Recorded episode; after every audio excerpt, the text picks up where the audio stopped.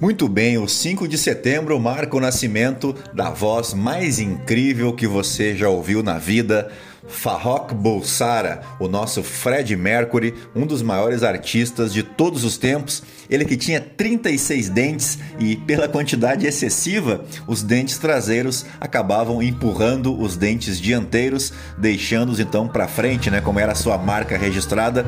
E essa característica é chamada de dentes supranumerários. E essa condição de Mercury é considerada então um dos principais motivos pelo alcance vocal do cantor, já que aumenta o espaço dentro da boca.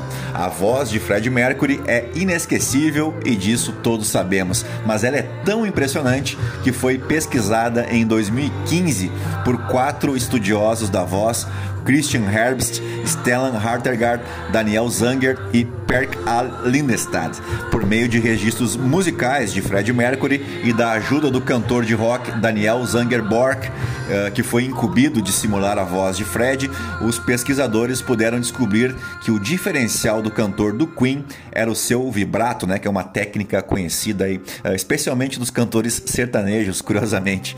Em 1991, ano em que Fred Mercury faleceu, foi descoberto um asteroide, o 17473, rondando pelo espaço. E por ter sido apenas pode ter sido uma coincidência, né? mas em 2016 esse mesmo asteroide foi nomeado pela União Astronômica Internacional em homenagem a Fred Mercury.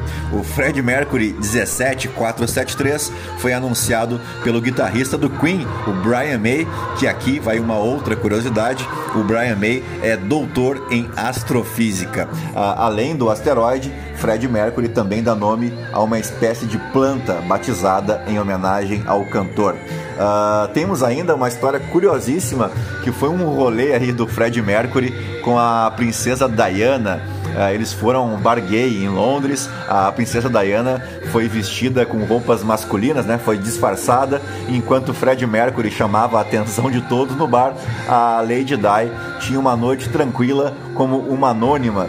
E sugiro a vocês também pesquisar na internet sobre uma festa de aniversário promovida por Fred Mercury em um famoso hotel cinco estrelas, que foi um negócio assim que até Deus duvida. Pesquisa aí na internet que tu vai entender o que, eu tô falando. Também aniversaria hoje um outro músico e outro vocalista um pouquinho menos talentoso, mas só um pouquinho. Eu falo de Bel Marx, vocalista e guitarrista do Chiclete com Banana. Que, que eu vou fazer, né? É o que a casa oferece. E por fim, aniversaria também o ator Michael Keaton e o humorista Marcelo Adnet. Uh, nos nossos fatos históricos, vamos para o ano de 1567, quando Mendes Sá doava a Ilha do Governador, né, que foi tomada dos índios Temiminós.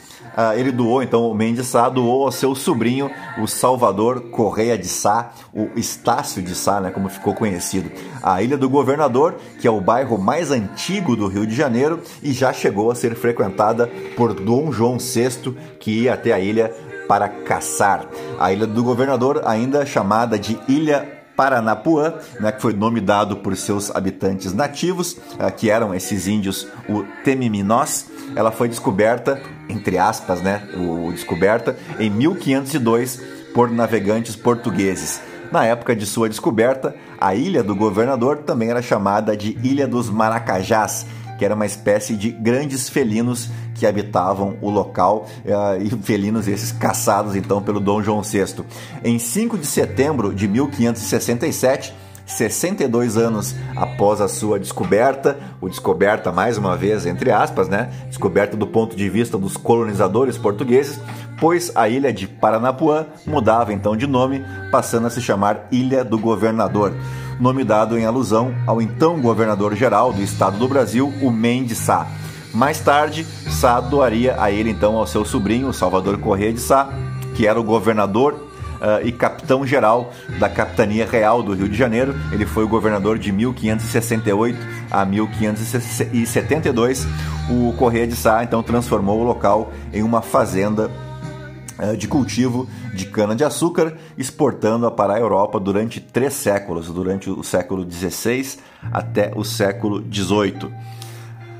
Uh, uma curiosidade a respeito da Ilha do Governador é que, além de ser o bairro mais antigo do Rio de Janeiro, ela também é a maior ilha da Baía de Guanabara. Vamos agora para o ano de 1494, quando, em um 5 de setembro, foi feita a ratificação do Tratado de Tordesilhas por parte de Portugal. O Tratado de Tordesilhas, você sabe, foi o acordo feito entre os reinos de Portugal e Espanha só que esse acordo foi feito em 7 de junho do mesmo ano, 1494, e esse acordo definiu os limites das áreas de exploração entre ambos aqui na América do Sul. A divisão se daria a partir de um meridiano estabelecido a 370 léguas de Cabo Verde. Nessa partição, as terras descobertas a oeste da linha imaginária pertenceriam aos espanhóis e as terras descobertas a leste pertenceriam aos portugueses. O fim do tratado se deu com a formação da União Ibérica, quando os reinos de Portugal e Espanha foram unificados, mas é claro que isso você já sabe, porque afinal de contas, tu não ia para a escola só para comer merenda e pegar piolho, né? Então é por isso pelo Tratado de Tordesilhas, é que parte né, da, da América do Sul, nós temos o lado da América Espanhola, né, onde se fala espanhol, e temos aqui o Brasil, que incrivelmente constitui-se num território quase continental e com algum mérito dos portugueses, né, se manteve esse território praticamente intacto, né? Vamos fechar os nossos fatos históricos de hoje com o ano de 1969, porque em um 5 de setembro, uma junta militar publicava o AI-13, é, motivado especialmente pelo sequestro do embaixador norte-americano Charles Burke Elbrick, mas também pela pelo endurecimento, né, do ainda mais do regime militar, já que o banimento ou a expulsão do Brasil de qualquer cidadão considerado inconveniente pelo regime foi institucionalizada pelo AI-12, que é de 1 de setembro de 1969. Acontece que o regime ditatorial ignorou as disposições normais para substituir o presidente doente, Costa e Silva, né, que foi o segundo presidente da ditadura militar e que viria a falecer em dezembro do mesmo ano, e é, é, esse AI-12 acabou deixando de lado a figura do ex-presidente Pedro Aleixo, o Costa e Silva, que tinha sido ministro da Guerra do Castelo Branco, que foi o primeiro presidente do período militar.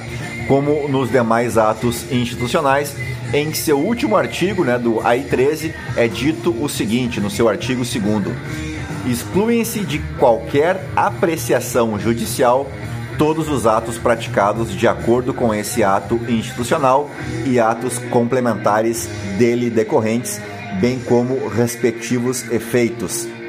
O artigo 3 diz que este ato institucional entre em vigor nesta data, revogadas as disposições em contrário. E veremos na quarta-feira, infelizmente, que muitos brasileiros morrem de saudade desse tempo, né? Até porque na cabeça deles, só comunista que não gostava dessa história de ser expulso do país, ou de ser preso, ou de ser torturado, ou de simplesmente desaparecer sem nenhum processo judicial, sem investigação, sem julgamento essas coisas modernas aí, que na visão dessas pessoas não tá com nada, né? No que eu lhes digo, o tempo do cala-boca já passou, tá bom? Então a gente nunca deixa de mostrar esses atos arbitrários desse período pavoroso da nossa história e assim fechamos os nossos fatos históricos deste 5 de setembro. Um grande abraço a todos, um bom dia, até mais, tchau.